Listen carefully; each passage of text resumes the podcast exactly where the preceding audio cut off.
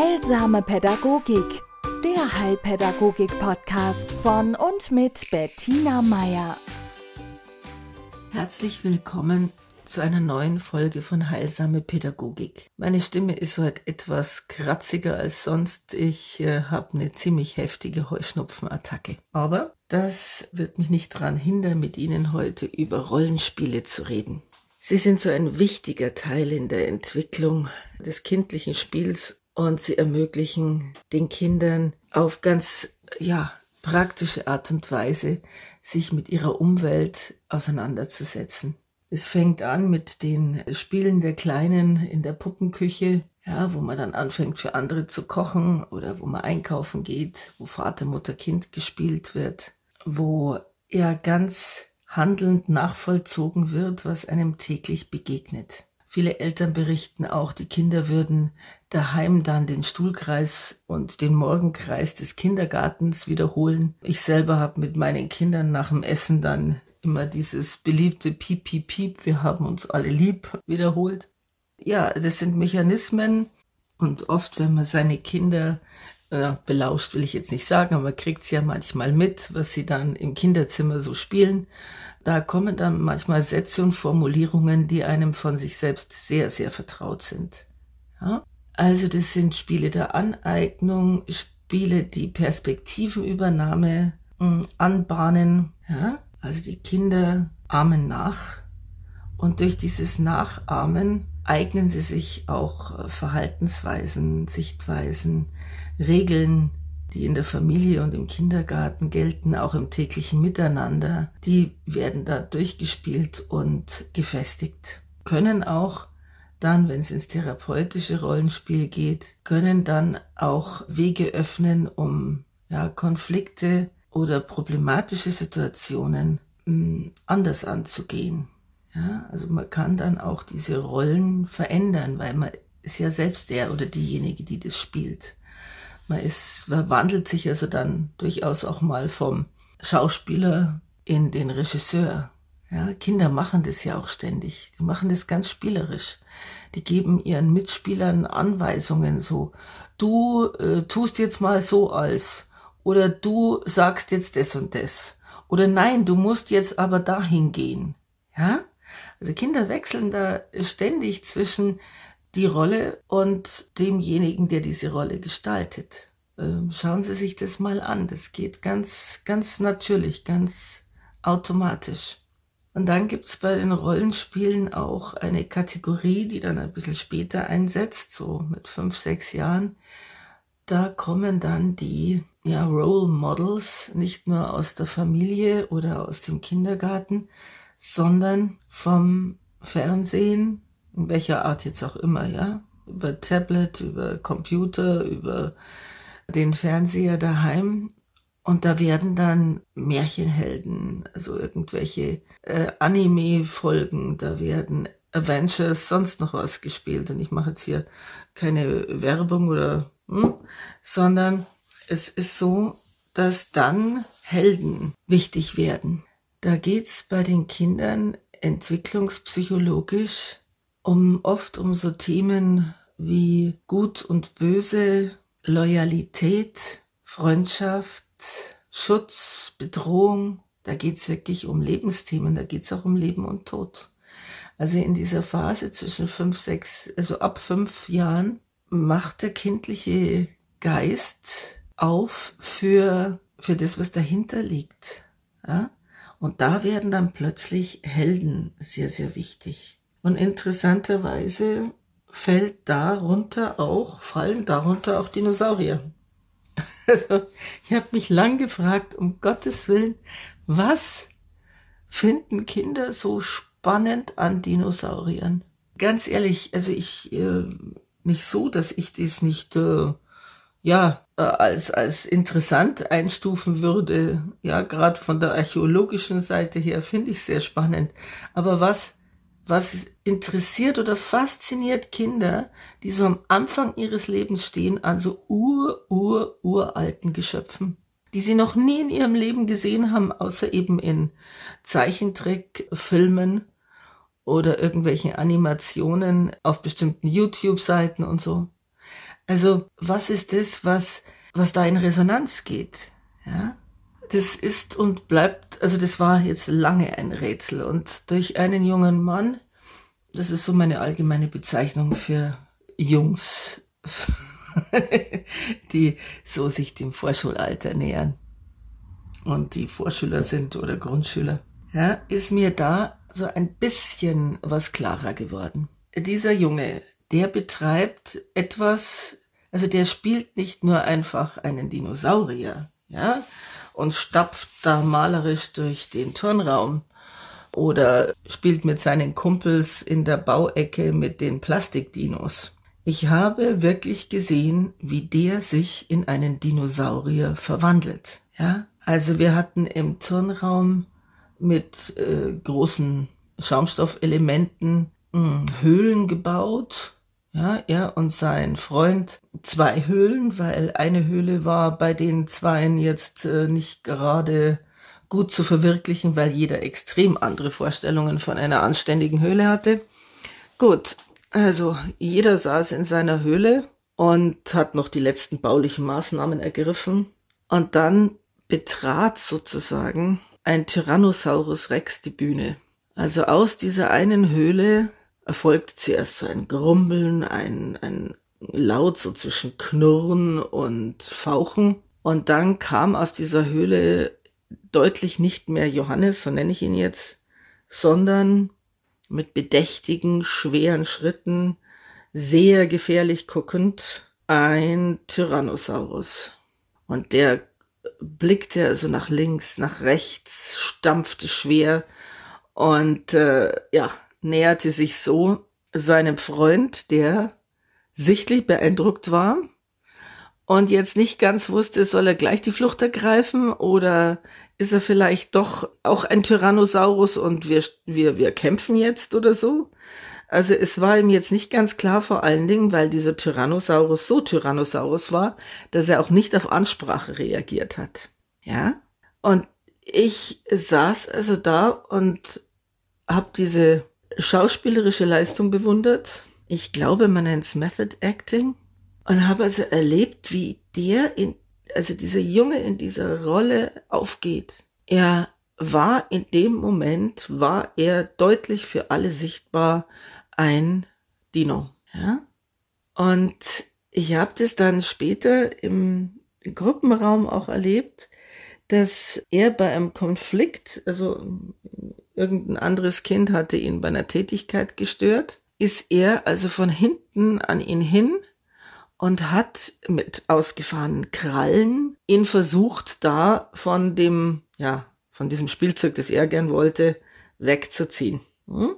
Was mich jetzt nicht erstaunt hätte, hätte ich es da mit einem Zweijährigen oder Dreijährigen zu tun gehabt, aber dieser Junge ist fünf, der wird jetzt sechs. Und das ist untypisch. Ja? Also ich habe ihn dann angesprochen und habe gefragt, warum er da als Dinosaurier hingegangen ist und das nicht versucht hat, als Johannes zu lösen. Ja, und ich glaube, also er konnte es mir dann, er, er hat dann zwei, drei Erklärungen geboten, die mich jetzt nicht so ganz überzeugt haben. weil, weil die Nummer von wegen der andere macht's auch ist einfach ähm, ein schwaches Argument. Also es hatte so den Anschein, das erste, was ihm zurzeit in den Sinn kommt, ist die Konfliktlösung nach Dinosaurierart. Und dann erst in einem zweiten Schritt erinnert er sich wieder dran, dass er eigentlich ein fünfjähriger Junge ist, der über einen guten Wortschatz verfügt, den er zwar nicht häufig benutzt, aber er ist absolut in der Lage, lupenreine Sätze zu bilden. Gut, und dann habe ich mich, hab ich mich echt gefragt, warum, ne? Also was, was ist das für ihn? Was ist der Tyrannosaurus für ihn? Also warum zieht er sich den an? Warum ist er der? Und ich habe dann ein Gespräch gehabt mit seiner Mama, was mich, ja, wie schon gesagt, ich wollte wissen, ob das daheim auch so ist. Weil es könnte ja sein, dass er den, Dinosaurier nur im Kindergarten braucht. Gut, und daheim schildert die Mutter das genauso. Also das wäre jetzt da, zurzeit sein, sein alter Ego. Hm?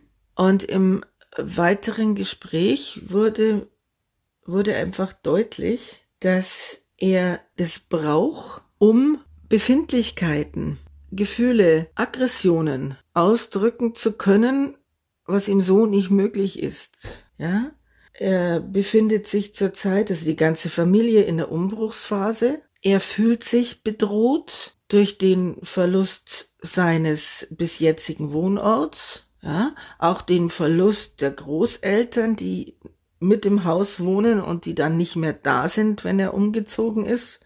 Natürlich sind sie da, ja. Sie sind nur paar Kilometer weit weg, aber das ist für ein Kind schwer einzuschätzen.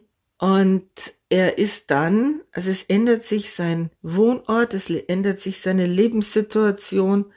Es sind sehr viele äh, Unwägbarkeiten, die auf ihn zukommen und er ist von seiner ganzen Veranlagung her ein eher ruhiges und bedächtiges Kind, eines, das sehr, sehr, sehr genau beobachtet und das sehr, sehr viel mit sich selber ausmacht. Ja?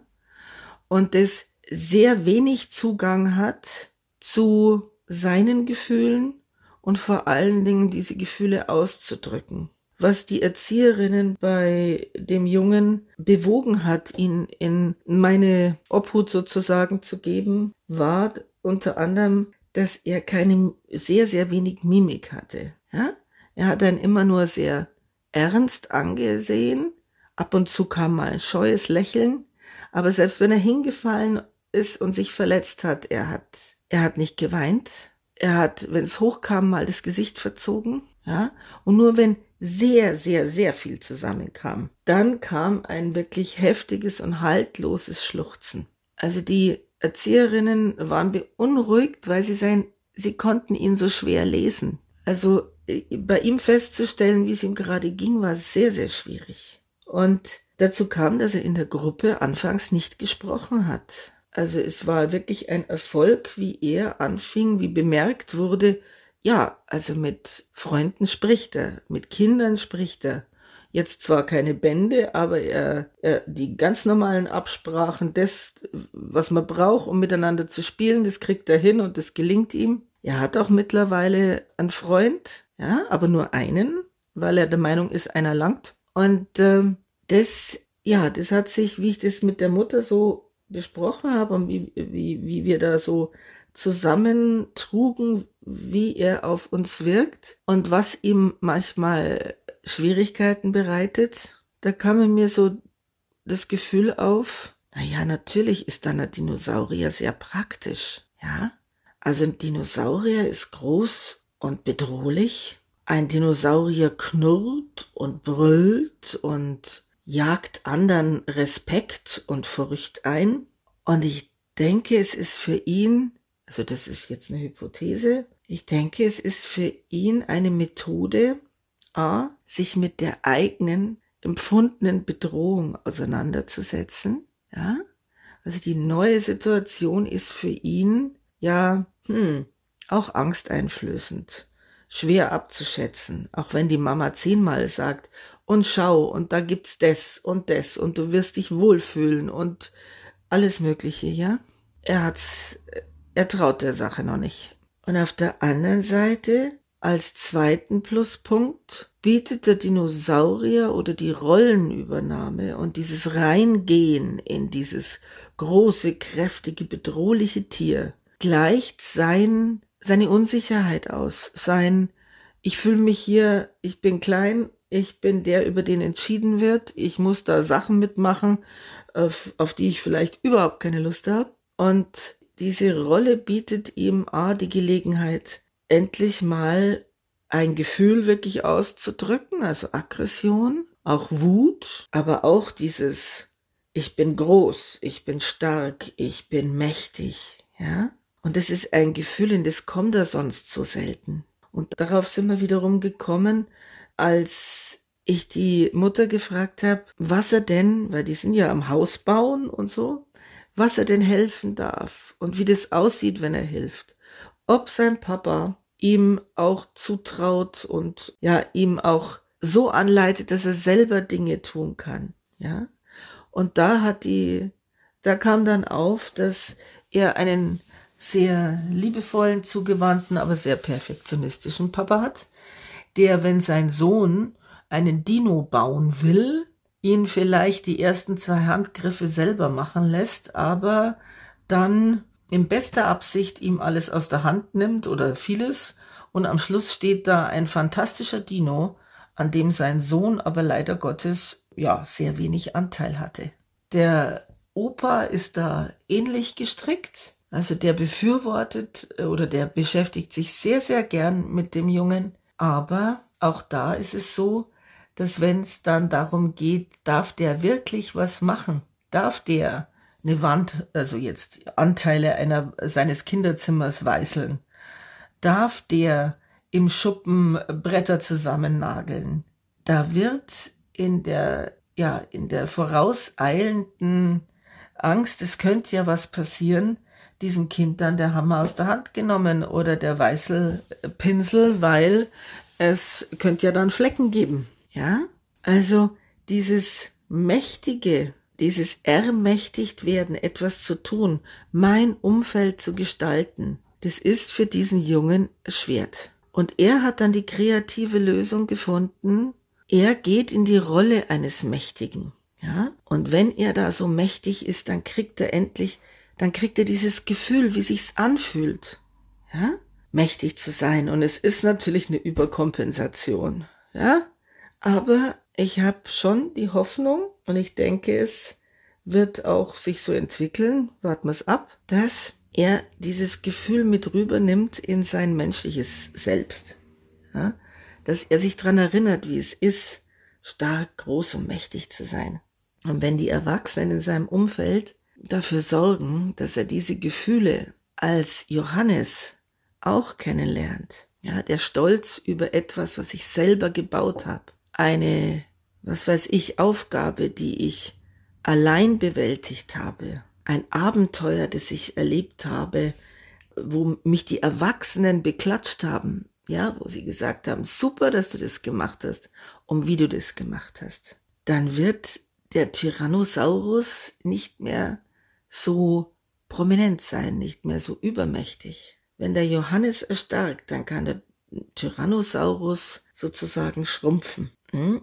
Kann man vielleicht in einen, ab und zu auch mal in einen Stegosaurus gehen, was weiß denn ich? Oder es wird irgendwann äh, die Plastikrepräsentanz erreichen.